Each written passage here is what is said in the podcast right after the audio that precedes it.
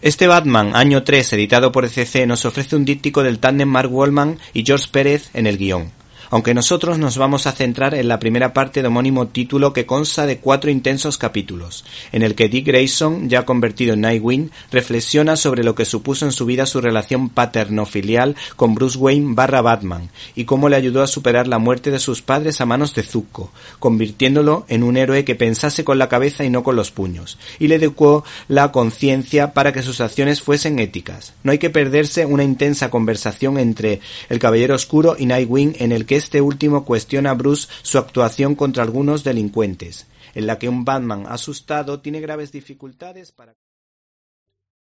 ¿Te está gustando este episodio?